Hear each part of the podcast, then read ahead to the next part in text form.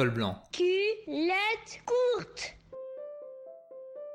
Corinne Lepage est avocate et ancienne ministre de l'Environnement. Entre l'enfant et la femme qu'elle est devenue, on découvre le sens de la justice, l'engagement, la famille et l'irrépressible envie de saisir sa chance. Col blanc, culotte courte, ça commence maintenant. Quand tu étais petite, tu disais quand je serai grande, je serai. Je j'imaginais pas.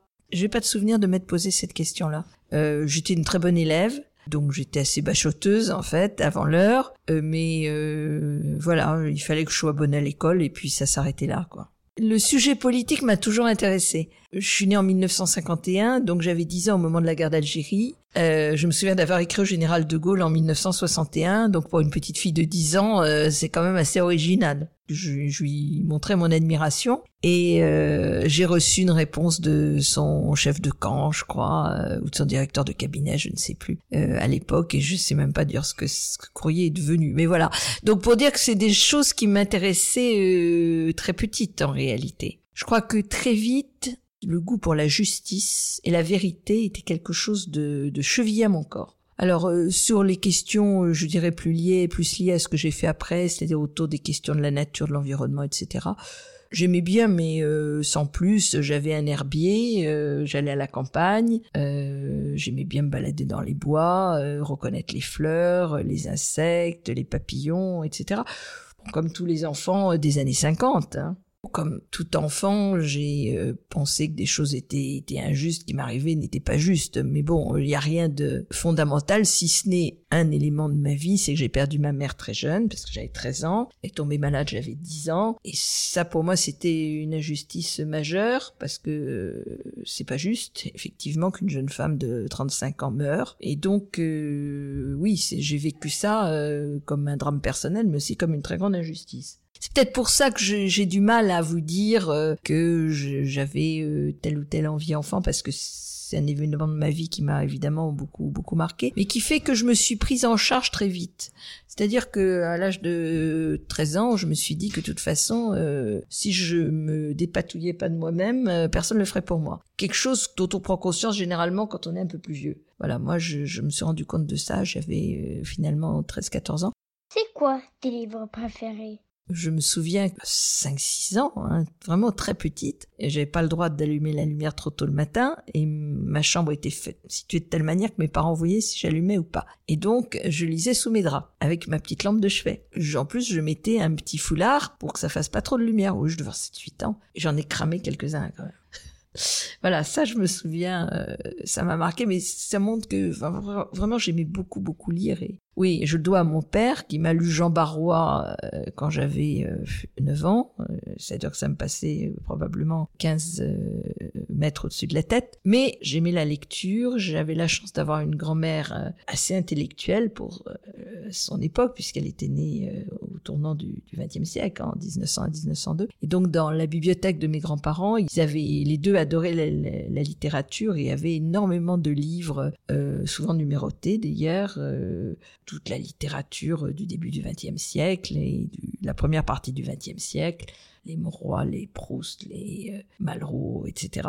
Et donc j'ai dévoré chez eux beaucoup beaucoup de livres. Quand j'étais alors un peu plus âgé, euh, peut-être 14-15 ans, je m'étais offert une série de petits bouquins de la collection Que sais-je sur toute une euh, série de sujets politiques parce que ça m'intéressait. Donc j'avais fait le socialisme, le communisme, le capitalisme, enfin etc. parce que ça m'intéressait tout simplement.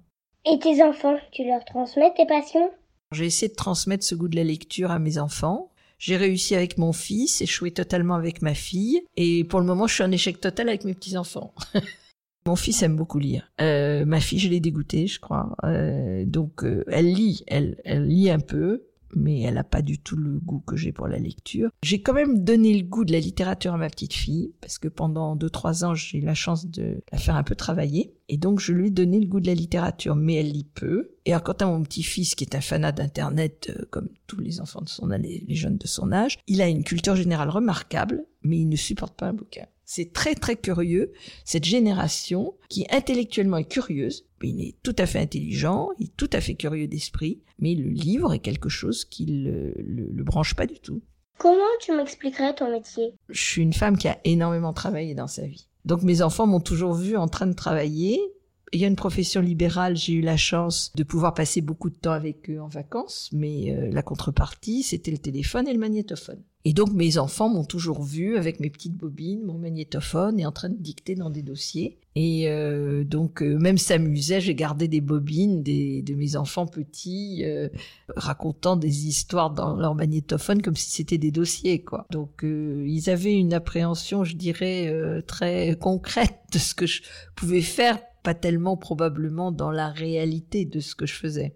J'étais avocate, je m'occupais, je faisais du droit de l'environnement, ils ont toujours connu ça. Quand il y avait des choses un peu intéressantes, j'essayais de leur expliquer. Quand il y a eu Tchernobyl, ma fille avait euh, quand même euh, 11 ans. Donc je lui ai expliqué ce qui se passait. J'ai essayé de leur, leur, expliquer et de les convaincre du bien fondé de ce que je faisais. Bon, ministre, ma fille était grande. Euh, elle avait 20 ans, euh, mon fils avait 11 ans. Donc j'ai essayé de lui expliquer ce que ça allait changer dans sa vie, de faire attention au comportement des autres à son égard, parce que faut quand même pas être naïf. Hein. Donc je lui ai expliqué que les copains d'avance c'était les copains et que les copains d'aujourd'hui c'était pas forcément les copains, qui comprennent bien ça il a tout à fait tout à fait compris. Voilà, mais j'ai toujours essayé de non pas de leur faire partager exactement ce que je faisais, mais un peu quand même. Et puis la maison était deux étages au-dessus du bureau, donc je peux pas dire qu'ils vivaient au bureau, mais ils connaissaient tout le monde, euh, ils connaissaient toute l'équipe, euh, donc euh, ça faisait partie de leur vie en fait. Et tes enfants, tu leur dis quoi? Moi, je ne connais pas une éducation qui se fasse pas par l'exemple. Autrement dit, vous pouvez raconter tout ce que vous voulez à vos enfants. Si vous faites le contraire, ça vaut pas un clou. Donc euh, le goût de l'effort, ben, mes enfants ils m'ont vu travailler le samedi, le dimanche, le soir, euh, les vacances. Euh, C'était quasiment jamais d'arrêt. Ça continuait tout le temps. Alors de temps en temps, ça en avait ras-le-bol, hein, pour dire la vérité. Mais bon, voilà, c'était la contrepartie. On n'a rien sans rien. C'est l'effort, c'est le fait de me voir lire, de me voir réfléchir, de voir des jours où ça allait, des jours où ça allait pas, que rien n'allait de soi. Voilà, je crois que c'est ça qui est important. Et puis les valeurs morales, l'éthique de voir que ben, on peut se battre pour des idées, en prendre plein la figure, parce que je leur expliquais, ma vie n'a pas toujours été simple. Je suis un peu, comment dire, un peu raide sur certains sujets, donc je me suis fait des ennemis, indéniablement. J'assume. Les enfants ont eu aussi quelquefois la contrepartie. Donc, euh, je leur ai expliqué que ça valait le coup de se battre pour des choses auxquelles on, on croyait, qui paraissaient justes. Je vais essayer aussi de leur inculquer un peu la relativité non pas que tout se vaut, parce que je ne crois pas du tout que tout se vaut, mais qu'il euh, y a différentes cultures, il y a différentes manières de voir les choses, et que euh, on doit euh, être ouvert à la manière dont les autres pensent différemment de soi. Ma fille s'est inscrite dans le développement durable. Quant à mon fils, il a fait un doctorat de droit et maintenant il va nous, nous rejoindre. Il a fait du droit public, donc euh, c'est un peu ce que nous avons fait, mon mari Christian Huglot et moi-même. Petit à petit, il s'initie au sujet d'environnement qui commence à l'intéresser. Puis a un petit garçon, il se rend compte de ce que c'est que la pollution, de ce que c'est que les produits chimiques, de ce que c'est que pas bien respirer, etc. Je pense que tous les jeunes parents ne peuvent que comprendre les, combats qui ont été les miens depuis 40 ans. C'est euh, c'est devenu une évidence. Il y a 40 ans, ça ne l'était pas. Aujourd'hui, c'est une évidence. J'ai essayé euh, de faire des gens euh, heureux de vivre, parce que ça c'est quand même l'essentiel, équilibrés. Euh, ils ont tous les deux des couples qui m'ont l'air de bien fonctionner, donc c'est quand même très important. Des gens qui ont des, des valeurs, que j'appellerais des gens bien. Ça pour moi c'est vraiment fondamental, qui ont le sens de l'entraide, de la solidarité. On est une famille extrêmement unis et puis qui s'épanouissent dans ce qu'ils font. Voilà, je pense que tout ça est tout ça est important. Je dis pas que j'ai tout réussi, hein, loin de là, mais enfin, euh, je suis assez fière de mes enfants. Tu dirais quoi à l'enfant que tu étais? Et confiance. Fais confiance à la vie. Fais confiance à la vie. Pas toi, parce qu'on n'a rien sans rien, mais fais confiance à la vie. Tu, si tu fais rien, t'auras rien. Mais la vie, c'est quelque chose de formidable et fais-lui confiance aussi. Et puis, quelque chose de très important, il faut savoir saisir sa chance. Chaque être humain, ah, il y a des gens qui n'ont pas de bol, ça c'est vrai, il y en a d'autres qui en ont, mais je pense qu'à des moments différents de sa vie, chacun a une chance à saisir. La différence entre les individus, c'est que certains savent le faire, osent, ont le courage, peut être l'un ou l'autre ou les deux, et puis d'autres n'osent pas et n'ont pas le courage d'eux. Et cela, ils laissent passer leur chance. Et puis, euh, vas-y, débrouille-toi. débrouille-toi un peu. Ton parcours, il est J'ai des regrets dans ma vie, de choses que j'ai mal faites ou que j'aurais pu faire autrement, mais j'ai pas de remords. J'ai pas de remords. C'est-à-dire que j'ai rien fait qui me dise euh, là t'as été vraiment en dessous de tout. Non. Et dans mon dans mes combats d'avocate, euh, c'est toujours ça qui l'a emporté.